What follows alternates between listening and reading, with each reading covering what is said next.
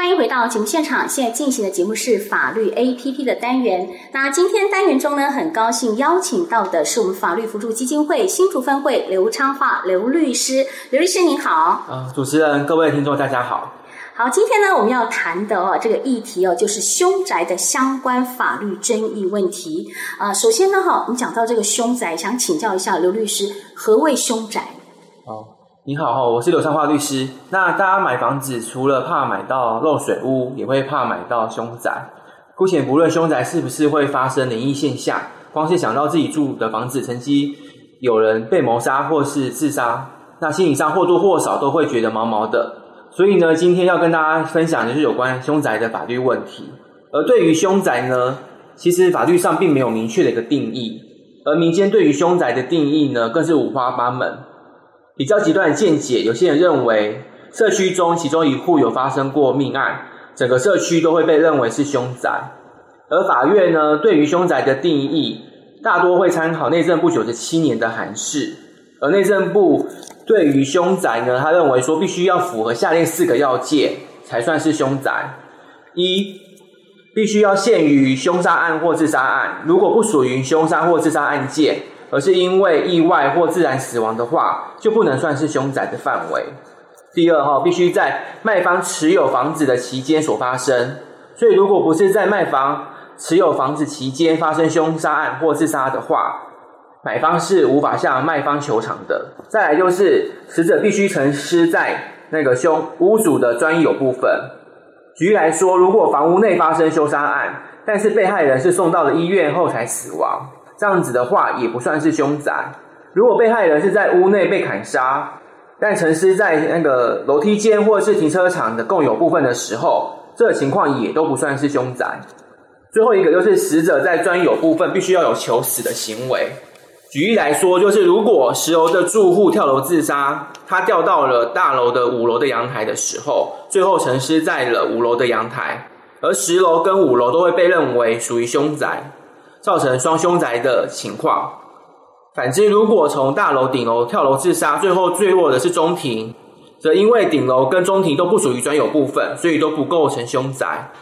而法院在认定如何是凶宅的时候，大多也会引用内政部作为判断凶宅这个标准。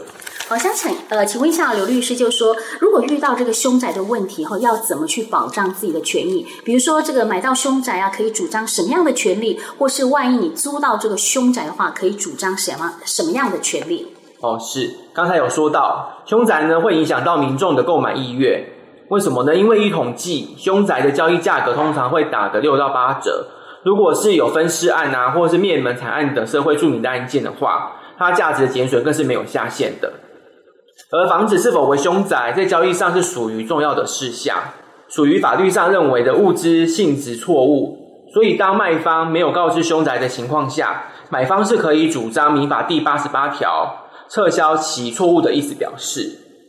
那如果卖方哦是故意不告知，这个这个时候呢，有可能会构成诈欺。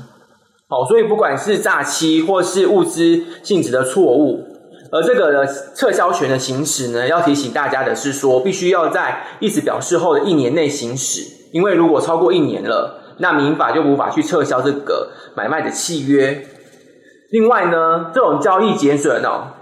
在法律上也会被认为是物之瑕疵，而买方可以依照民法第三百五十九条的规定，哈，解除双方的买卖契约或主张减少价金。另外呢，也要提醒大家，如果要主张物之瑕疵。的请求权的话，必须要在那个瑕疵通知后六个月内去行使。好，如果不行使的话，那你的权利也会灭失，无法主张。好，另另外呢，如果是承租的时候，那承租的时候如果发现说哦，当时并没有告知是凶宅的情况，那承租人其实也是可以依照民法第八十八条来撤销这个租约。嗯哼，是哈。那我们想请教一下律师，就是说，呃，如果承租人的同居人在房屋内自杀，那这个自杀行为后是谁要来负责？哈，就是关于这样的法律争议，有没有类似这样的判决故事可以跟我们分享一下？好，那大家这种情况后，大家在新闻里面常听到。那实际上判决中也有出现这样子的一个争议哈。那我就把一些最高法院跟高等法院的判决就整理了一下哈。那其中有一个判决，他的判决的事实是这样子的，就是有一个某甲，他将他所有的一间套房，在民国一百零八年八月二十五号的时候出租给了某乙，双方并有签订的房屋租赁的契约。某丙则为连带保证人，并共同入住，但没想到的是，某丙竟然在一百零九年一月十号的时候，在套房中烧炭自杀了。某甲认为呢，某甲烧炭自杀将导致房屋的交易价值因而减损新台币两百八十万元，而某丙故意侵害套房的财产利益，所以某丙应该要负侵权行为的损害赔偿责任。某乙既然为套房的承租人，他也有。负责就是善良管理人的保管义务才对，而某乙既然允许某丙去使用套房，所以某乙就某丙造成套房价值减损部分，也应该要负损害赔偿责任。所以某丙某甲呢，就类推适用哈民法第四百三十二条、四百三十三条规定，诉请某乙来给付两百八十万。而高等法院在碰到这个案子的时候，哈，他是认为说某丙的行为是会构成侵权行为的。他理由是在于说，他认为自杀是一个故意违背善良风俗的行为，因为自杀属于极端终结生命的方式，为一般社会道德所不赞同的，而且呢会造成一般人心存阴影而排斥承租或购买，造成房屋的交易价值的减损。所以哈，这种情况的话，属于民法第一百八十四条第一项后段所规定悖于善良风俗的行为。而某丙呢，对于他自杀行为将造成房屋的价格。造成减损，应该是有预知以及有认知的可能，所以呢，某丙这时候呢，应该要对这个事情呢负民法一百八十四条第一项后段的侵权行为责任。而某乙的部分呢，高等法院是认为说，这时候呢，应该要依依照民法第四百三十三条类推适用这一条的规定，吼，然后必须要负损害赔偿责任。好，民法第四百三十二条第一项，可与承租人有租赁物保管的义务。它的目的在维护租赁物的用益价值及交换的价值，而凶宅会造成交易的减损，所以承租人在租房子之后，负有避免将房屋出租变成凶宅的义务，这应该也属于民法第四三二、四三三条的规范范围才对。而目前民法第四百三十三条的损害哈，却未规定到这个部分，应该是属于法律的漏洞，所以呢，依照其相同的事物因为相同处理。好，有损害应该填补的原则，就应该类推适用相关的规定。所以呢，法高等法院最终是认为说，某乙呢没有阻止或是避免某丙在屋内自杀的时候，这时候应该就要类推民法第四百三十三条规定后，负一个损害赔偿责任。然后最后面呢，某乙后他上诉到最高法院之后，最高法院认为某丙自杀他不会构成侵权行为，而某乙也不需要负损害赔偿责任。呃，我们来看一下他理由是为了什么？是理由哈，其实是因为某丙他那个最高法院认为说，某丙自杀其实并没有减损房屋的物理上的功能，而是属于纯粹经济上的损失，所以并不会构成民法第一百八十四条第一项前段的规定。而且他也不认为说自杀的行为是一个悖于善良风俗的一个侵权行为，他反而认为说。哦，自杀者大多是因为对于生命的无力跟无奈，才会选择自我了断的。所以这个行为呢，大家应该要抱持一个同情跟遗憾的态度，而不是要去苛责他，然后让他负一个损害赔偿责任。由于呢，某丙不会不会构成那个侵权行为责任嘛，哈，所以某乙当然也不需要依照民法第四百三十二条第二项规定去负责。而且呢，最高法院也明确的认为说，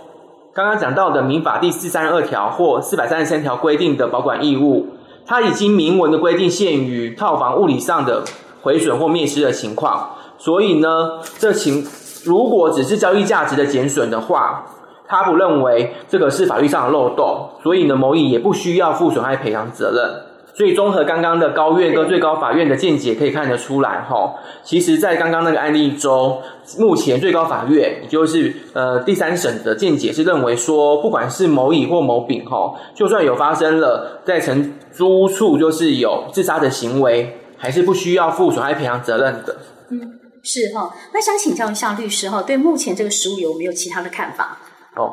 好，那刚刚有跟大家介绍凶宅定义以及相关的一个案例。那其实呢，法院在认定个案的时候，也因为个案的情节不同，也会影响到法院的新政。那我们可以举另外例子来跟大家分享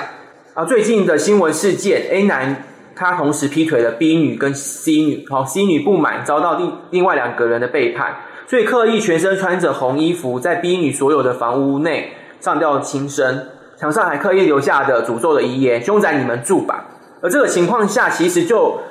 很明显的认为，C 女她明明就知道说，如果在 B 女所有的房屋内上吊轻生，其实是会造成房屋的价值减损的。那这时候还如果还不认定它是一个悖于善良风俗的行为，是故意要造成房屋减损的话，我想对于不管是社会大众哈，或者是说。法院来讲的话，这时候应该都会认为说，应该要让他负损害赔偿责任才对。好，所以我们也可以就上面的案例得出，对于自杀者的可归责性呢，似乎要再进一步的区分，而非一概而论的认为说，自杀者不需要负赔偿责任。好，今天呢，有关于凶宅的法律问题，哈，就跟大家分享到这边，谢谢大家的聆听。那如果有相关问题的话，欢迎与我联络，也可以到各地的。法律辅助基金会预约咨询啊！当然，我们的听众朋友们，如果对这个主题内容有任何疑问，也欢迎大家哦，可以利用新竹分台简讯快易通零九三四零一一六五二，或是直接上新竹分台 FB 来做留言。我们同样会将留言呢转达给律师，请律师来回答。今天再一次谢谢我们的刘律师，谢谢您，谢谢。